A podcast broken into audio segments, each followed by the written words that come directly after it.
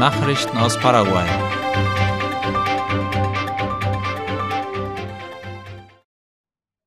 Mehr als 8000 Häftlinge haben im vergangenen Jahr eine Berufsbildung erhalten.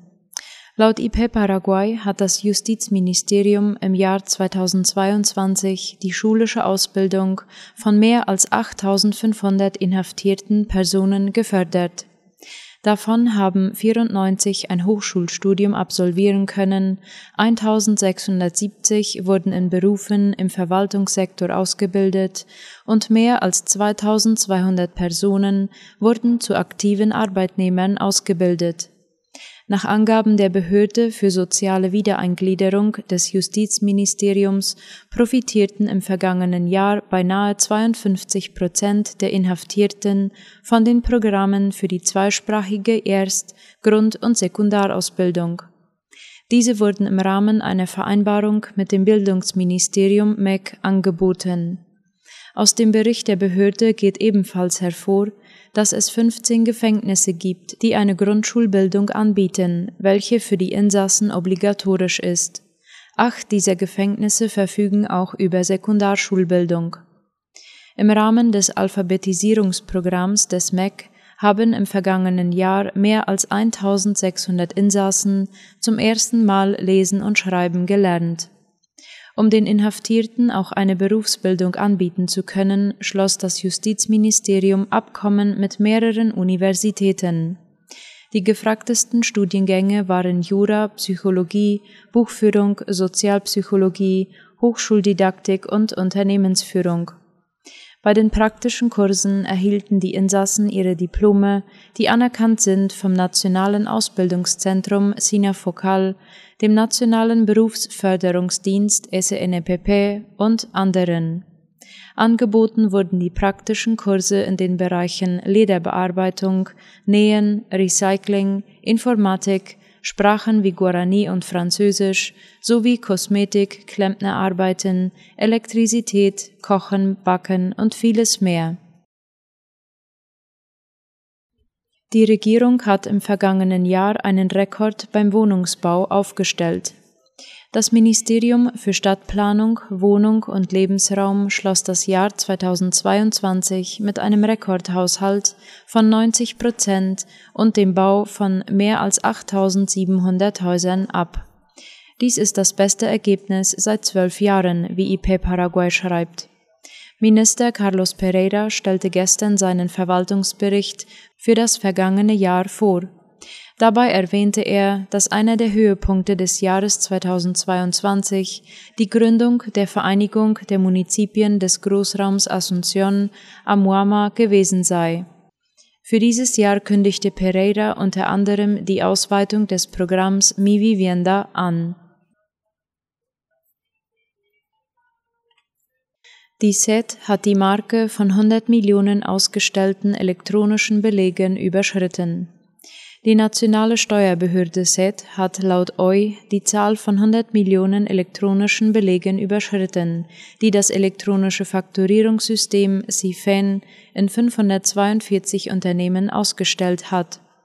Ebenso hob die Behörde hervor, dass allein im Jahr 2022 insgesamt 422 Unternehmen vor Beginn des obligatorischen Prozesses beigetreten seien, was am Ende des Jahres zur Ausstellung von 86 Millionen Quittungen geführt hatte. Laut Schätzungen der SET werden im Jahr 2023 etwa 1500 Unternehmen elektronische Belege ausstellen. Indonesien bekundet Interesse an engeren Beziehungen zu Paraguay. Der stellvertretende Außenminister Raúl Silvero hat die indonesische Botschafterin in Paraguay Niniek Kun Nariati empfangen. Sie war gekommen, um sich am Ende ihrer diplomatischen Tätigkeiten zu verabschieden. Während der Audienz wurde laut IP Paraguay die bilaterale Agenda besprochen, wobei der Schwerpunkt auf folgenden Aspekten lag – Fragen zur Wirtschaft, Handel und Investition sowie die Entwicklungszusammenarbeit. Die Vertreterin Indonesiens bekundete das Interesse ihrer Regierung, die Gespräche zwischen dem Mercosur und dem asiatischen Land im Hinblick auf ein Handelsabkommen voranzutreiben. Silvero dankte Kun Nariati für die Arbeit, die sie während ihrer Mission zur Stärkung der Beziehung der Freundschaft und Zusammenarbeit zwischen Paraguay und Indonesien geleistet hat. Forschungsprofessor der UNA beteiligt sich an globaler Forschung zur Arbeitssucht. Wie La Nation schreibt, ist die Arbeitssucht heutzutage in der Welt der Medizin, Psychologie und Psychiatrie so wichtig geworden, dass sie von Wissenschaftlern und Ärzten in etwa 60 Ländern der Welt studiert wird. Der Forschungsprofessor an der Fakultät für medizinische Wissenschaften der Nationalen Universität von Asunción, Julio Torales, vertritt Paraguay als Fachkraft bei den Studien. Neben ihm gehören renominierte Suchtforscher, medizinische Psychiater, klinische Psychologen und Arbeitspsychologen sowie mehr als 100 Forschern aus aller Welt zu diesem Team.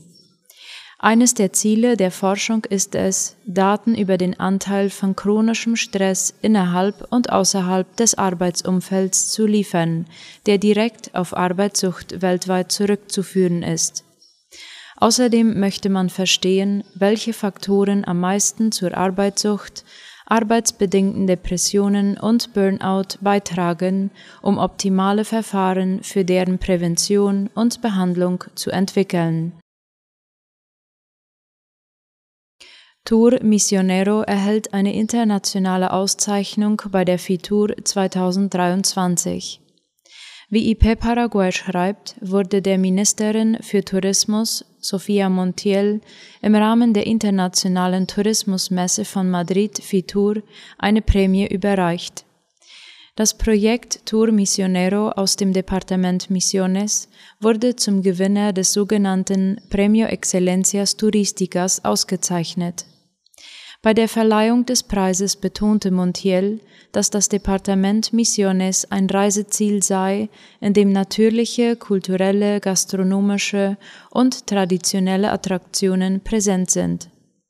Der Premio Excelencias Turísticas wurde 2005 ins Leben gerufen. Das Ziel ist es, Spitzenleistungen in verschiedenen Bereichen zu fördern, die alle mit Tourismus, Gastronomie, Kunst und Kultur zu tun haben. Krebspatienten klagen weiter über fehlende Medikamente für entsprechende Behandlungen. Die Klage bezieht sich zurzeit darauf, dass es seit längerer Zeit für 22 Medikamente keine Vorräte gegeben hat. Laut AVC Color sind zwar vor kurzem sieben Mittel angekommen, doch einige von ihnen sind nur an die Patienten abgegeben worden, die einen spezifischen Antrag gestellt hatten. Das wird von Seiten der Bedürftigen und ihren Angehörigen stark kritisiert. Ein Mitglied der Vereinigung der Krebspatienten und Familien sagte, dass die erhaltenen Mengen nicht ausreichen, um der hohen Nachfrage nachzukommen. Vor einer Woche demonstrierten Krebspatienten zum wiederholten Male vor dem Gesundheitsministerium, um die dringende Versorgung mit onkologischen Medikamenten zu fordern. Das Nationale Krankenhaus von Itaugua verfügt nicht über genügend Mittel, um alle Bereiche zu klimatisieren. Darüber berichtet die Tageszeitung AVC Color. Die Leiterin des Krankenhauses Yolanda González erklärte, dass dieser Mangel auf fehlende Investitionen im Gesundheitsbereich zurückzuführen ist. Außerdem gäbe es auch noch andere Probleme wie das Fehlen von Rampen und Toiletten für Menschen mit Behinderungen, heißt es. González griff mit diesen Aussagen auf Beschwerden zurück, die von Angehörigen einiger Patienten eingereicht wurden. Laut González sei man aber dabei, den Bau eines Modellkrankenhauses in der Einrichtung zu finanzieren, wodurch viele der Probleme beseitigt werden könnten. Sie sagte auch, dass das alte Gebäude mehr als 35 Jahre alt ist und ursprünglich über eine zentrale Klimaanlage verfügte, diese war im Laufe der Jahre kaputt gegangen und die Reparaturen seien ziemlich kostspielig, heißt es. Nachrichten aus aller Welt.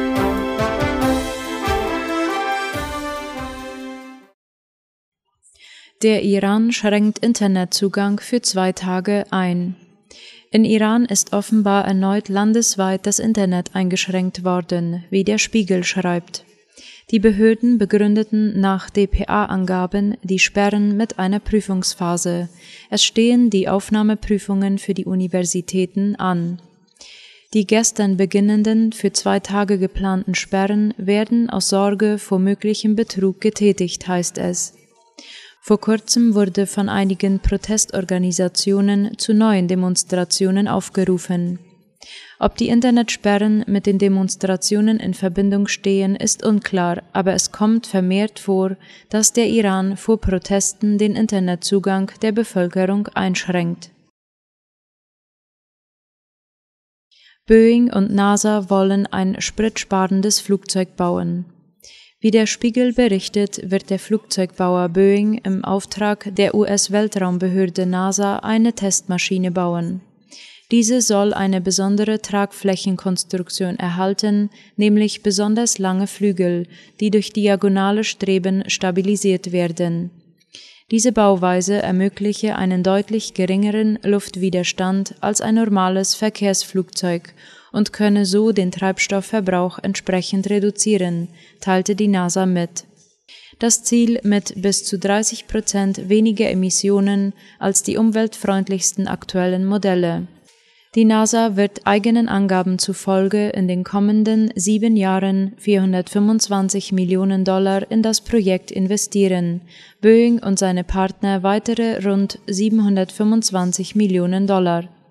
Bis 2030 solle das Programm abgeschlossen sein, heißt es. Großfeuer in Lima nach Demonstration. Während neuer Demonstrationen gegen die Regierung ist es in Peru zu schweren Ausschreitungen gekommen. Wie unter anderem Latina Press berichtet, brach in der Hauptstadt Lima ein Großfeuer aus.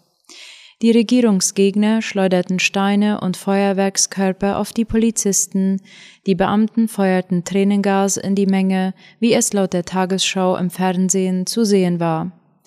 Die Polizei schätzte die Zahl der Teilnehmer auf etwa 3500, andere vermuteten jedoch, dass es mehr als doppelt so viele waren.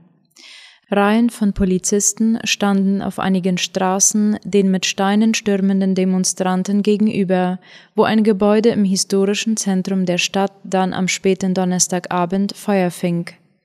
Mehr als 25 Einheiten der Feuerwehr seien im Einsatz, um zu verhindern, dass der Brand auf benachbarte Häuser übergreife, sagte der Kommandant der Feuerwehr Mario Casareto dem Sender RPP.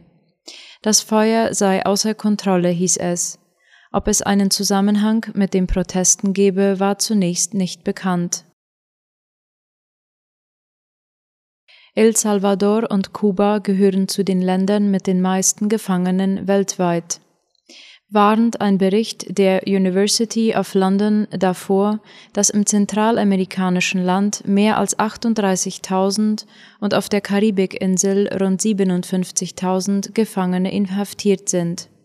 Razzien bei Zehntausenden von mutmaßlichen Bandenmitgliedern haben dazu geführt, dass El Salvador die höchste Pro-Kopf-Gefängnispopulation der Welt aufweist.